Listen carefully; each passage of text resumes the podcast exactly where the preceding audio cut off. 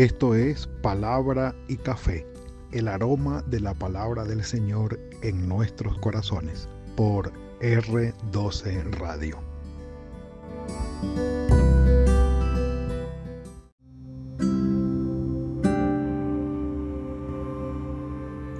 Señor, en tu voluntad no permitas que mi alma sufra.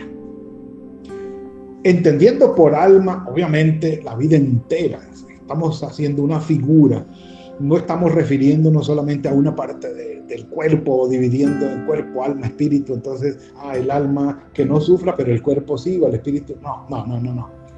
Nos referimos al alma viviente, al Nefesh Hayah, que dijo el Señor que era el ser humano. El ser humano es un alma viviente, Nefesh Hayah.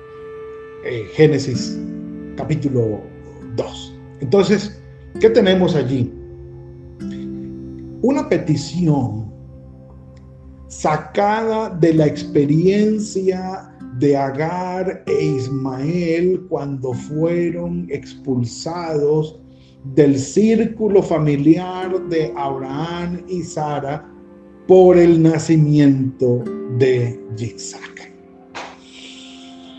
capítulo 21 del libro de Génesis, versículos 8 hasta el final, y el final es exactamente el versículo, bueno, no al final del capítulo, pero sí del relato hasta el versículo 21, que es el que relata este espacio, que relata esta historia. Ahora,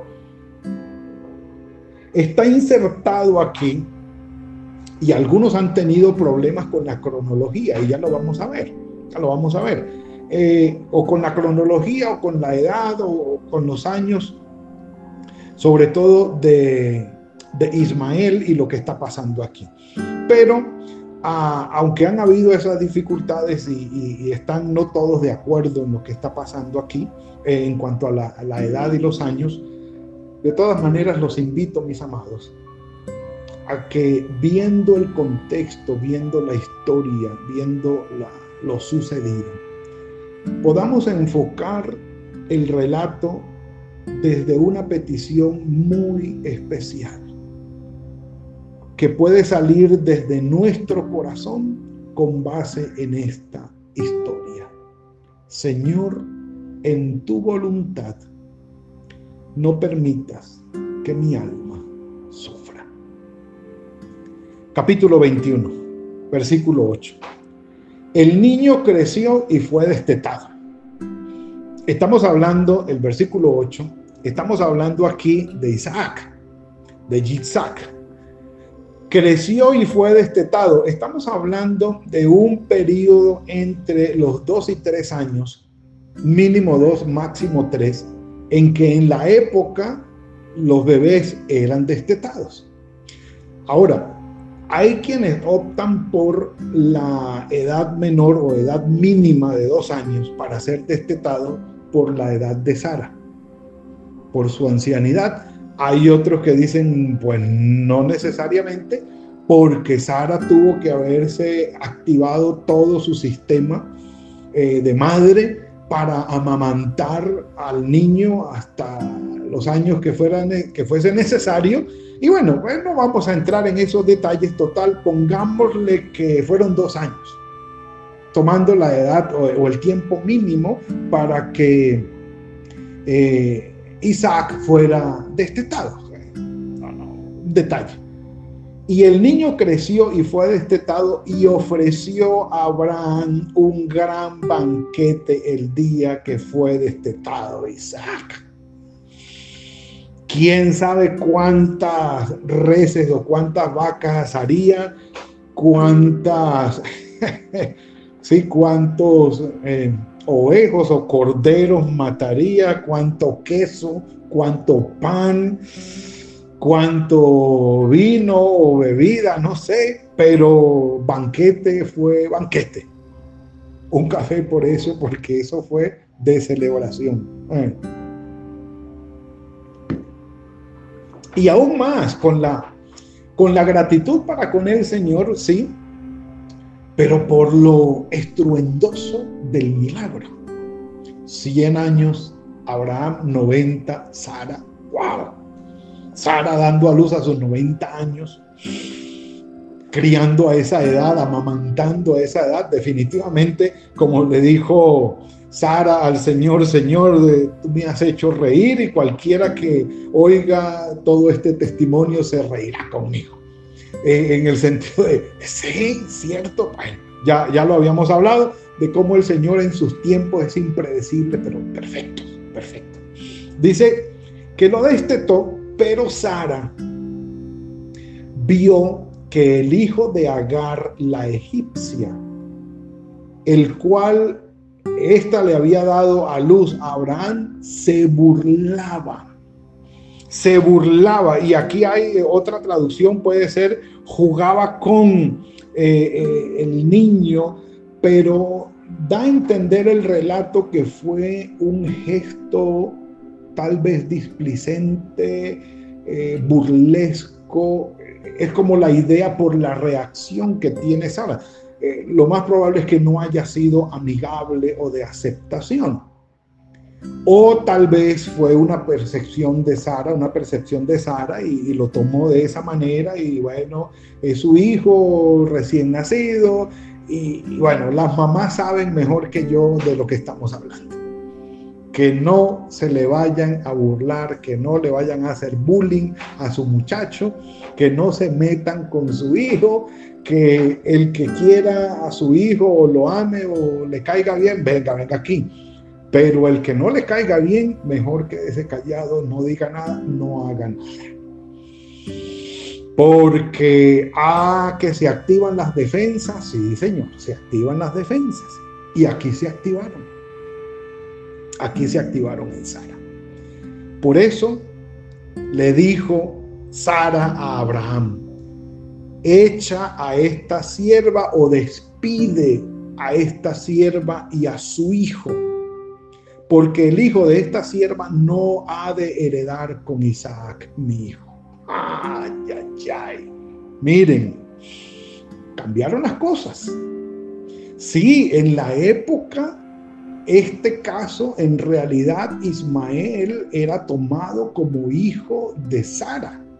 Obviamente era hijo de Abraham porque él lo había engendrado, pero era eh, técnicamente, culturalmente, era hijo de Sara, aunque se sabía que era allí donde estaba el problema, que había salido de la matriz de Agar. Entonces, eh, era hijo biológico de Agar, aunque culturalmente y técnicamente era hijo de Sara, pero Sara se fue al punto real de mi vientre no salió Ismael. Así que aunque nació en mis rodillas, aunque yo lo recibí, aunque culturalmente se tiene como hijo mío porque es la sierva, porque tú eres mi esposo, nació o salió del vientre de ella. Y esa es la realidad. Esa es la realidad. Entonces, el despedirlo, el despedirlo era una de las opciones que había. Si la opción número uno, quedarse en casa, recibir eh, la crianza junto Ismael, eh, perdón, junto con Isaac, y al final ser tomados en cuenta los dos, tanto Ismael como Isaac, como hijos de Abraham, el patriarca. Luego entonces su herencia iba a ser repartida entre los dos sin ningún problema. O como era, era de, ¿cómo se llama? La calidad era de esclavitud, darles la libertad y que se fueran. Sara optó por la opción número dos. Y eso fue lo que Sara le pidió. Despídela, es decir, dale la libertad y que se vayan. No quiero que estén más aquí. Y sí, no quiero que hereden Ismael con Isaac. Entonces, lo interesante de esta petición, ya lo vamos a ver más adelante, Versículo 11, estas palabras le parecieron muy graves a Abraham por tratarse de, claro, era su hijo, no era de Sara, nació del vientre de Agar, pero salió de las semillas de Abraham. Entonces, e, el punto allí era interesante, la, propuesta que tuvo, eh, que hizo Sara.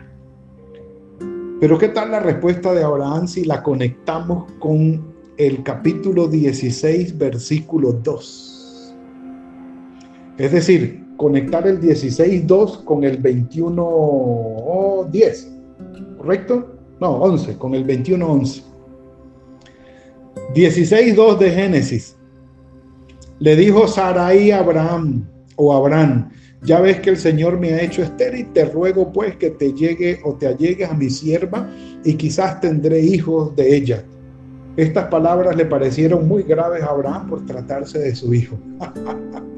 Eso no pasó. Si antes estuvieron de acuerdo para tener a Ismael, para mentir diciendo que eran hermanos y no esposos, ¿eh? ahora ya no están de acuerdo ya Abraham dice que le parecieron muy graves estas palabras, porque sí, Ismael era su hijo. Entonces le dijo Dios a Abraham, no te preocupes, no te preocupes por el muchacho ni por tu sierva. Escucha todo cuanto te diga Sara porque en Isaac te será llamada descendencia. Un café por eso. Ay, Señor. Mm. Y uno se queda viendo el relato. ¿Qué qué? Sí. Sí. No sé si ustedes logran ver, eh, esto de los devocionales es algo extraordinario. Miren, no sé de dónde sacó la motivación, pues el, escrito, el escritor sagrado no dice, eh, y al parecer es de los celos o de la rabia, de la burla de Ismael para con Isaac, y le dijo, no, ya, échala, échala. Y uno dice, hmm, ahí está. Claro, porque como uno ha visto novelas, uno ha visto novelas y películas, uno sabe, ahí está, ahí está. Ahora sí, que echen al muchacho. Porque ya como ahora tiene su hijo, ahora sí, pero antes no, porque antes como no podía, entonces uno se llena también de motivos leyendo el relato. Es algo extraordinario. De una manera soberana y especial, Sara estaba pidiendo, o mejor dicho, la petición de Sara iba de acuerdo con la voluntad y los planes del Señor un café por eso. Mm. No se encarga el escritor sagrado de calificar la reacción de Sara. No lo hace. Qué mal Sara, qué injusta Sara. No, lo que pasa es que a uno como lector y sobre todo viéndolo eh, el relato desde las lupas o desde las ópticas, desde nuestros tiempos, uno dice, uy, esa Sara sí pero mire cómo le dice Dios ahora, no te preocupes por el muchacho ni por la mamá del muchacho. Escucha todo cuanto te diga Sara, porque en Isaac te será llamada descendencia. Y le dijo la esposa al esposo, si ve, hágame caso, hágame caso. que yo siempre tengo la razón. Ay, Señor Santo, Señor Santo. Entonces, el punto era, no heredará el esclavo o la esclava junto con la libre. Esto lo, recuerda Pablo en Gálatas precisamente. En Gálatas precisamente no, no, no, no van a heredar juntos. Entonces despídela, despídela. Y dice allí, también del hijo de la sierva haré una nación porque es tu descendiente. Y aquí quienes ya hemos trajinado por la historia y por toda la cronología histórica del pueblo de Israel y del pueblo árabe y todo el asunto, decimos, pues sí, el Señor se encargó de bendecir a Ismael, justo como él lo había dicho, haré de él una nación grande. Llegó hasta allí. Ahora, al día siguiente Abraham se levantó muy de mañana, tomó pan y un odre de agua y se lo dio a Agar, lo puso sobre su hombro, le entregó al muchacho y la despidió. Y ella anduvo errante por el desierto de Beersheba. Recuerden esto, el desierto de Beersheba, el Negev, está al sur de, de Jerusalén. Y bueno, tendríamos que planear un viaje pues para Israel, para ir y conocer estas tierras y decir, mire, aquí fue, aquí fue, aquí fue. Oremos, ya estamos orando por eso para encontrarnos en Israel. Eh, la negra, mi amada hermana, quiere que vayamos juntos también en esto, con mami y algunos hermanos más, algunos hermanos más. Pero bueno, ya vendrá, ya vendrá, ya vendrá. El punto es, si Abraham tenía 100 años cuando nació, eh, cuando nació eh, Isaac, y tenía 86 cuando nació Ismael. Quiere decir que al nacimiento de Isaac, Ismael tenía 14 años. Y si el destete ocurrió mínimo dos años después, estamos diciendo que Ismael tendría 16 años. Por eso les digo que es el problema cronológico aquí con la edad de Ismael. ¿Por qué? Porque Agar tomó el pan, la bebida y todo lo que Abraham le dio y se fue.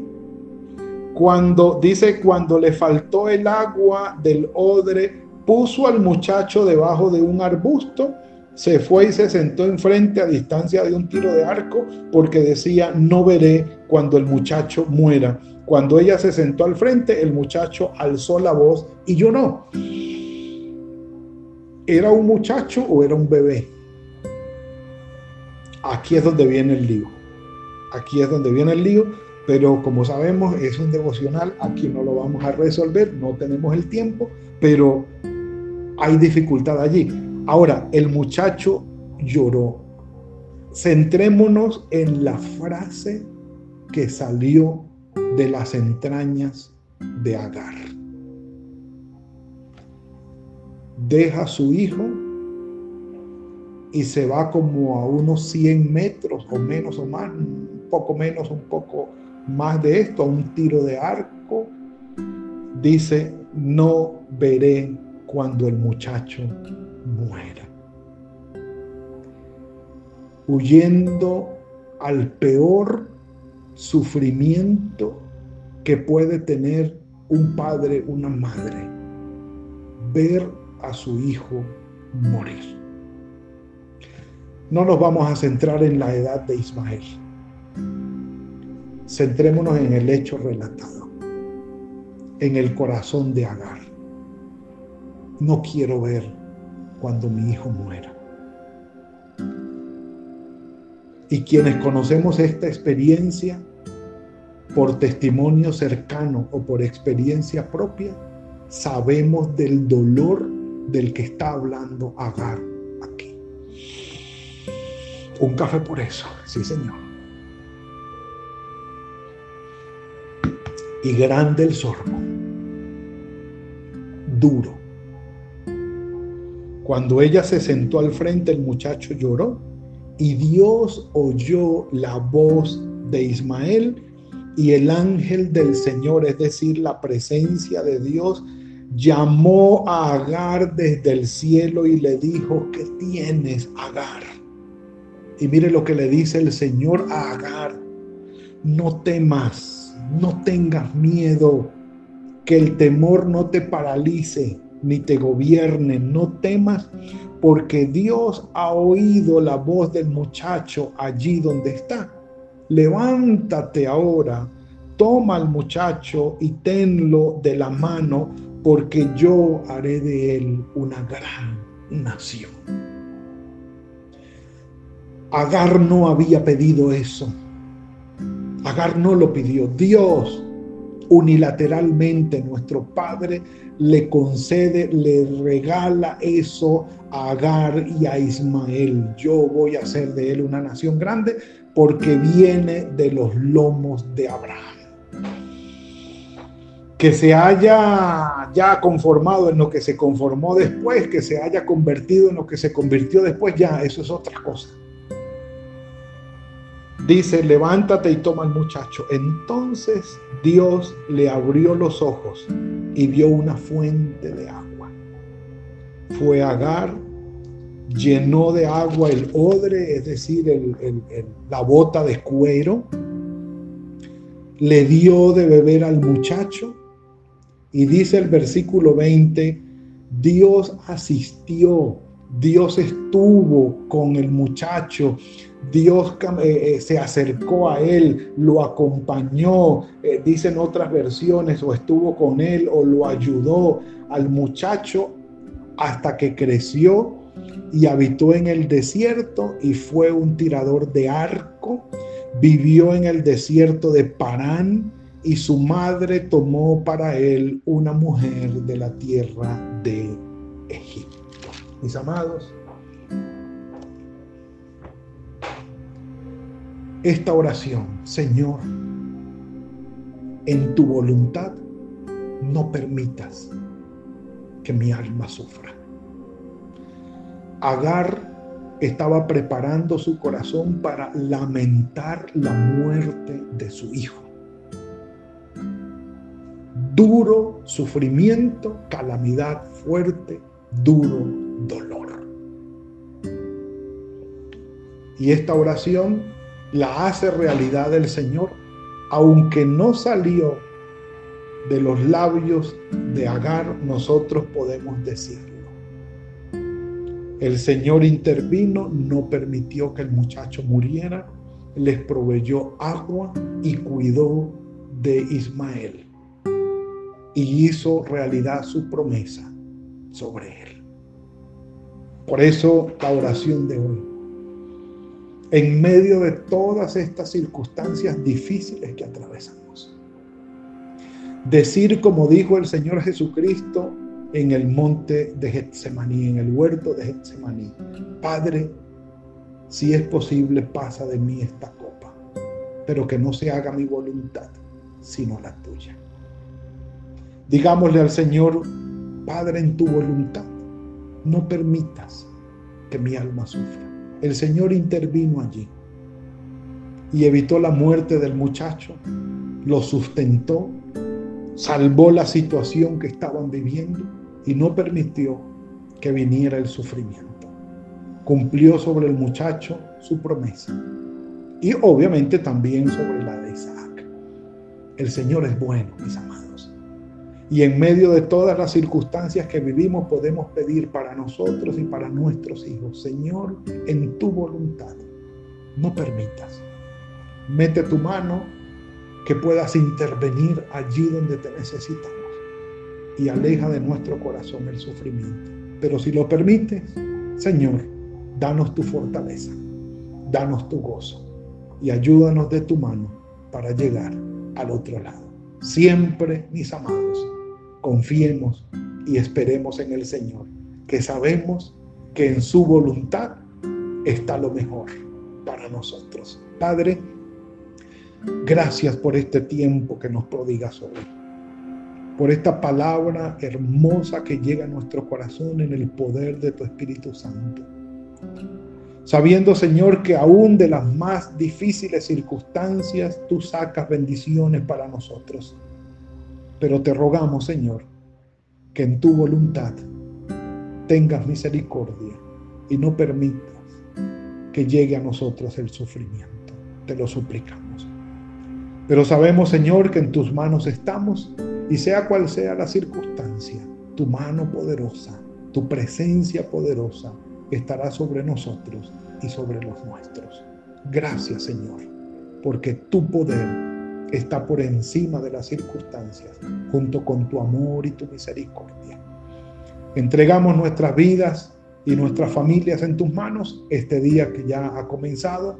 Guíanos, bendícenos, muéstranos, Señor, tu voluntad y que a ti sea la gloria hoy y siempre.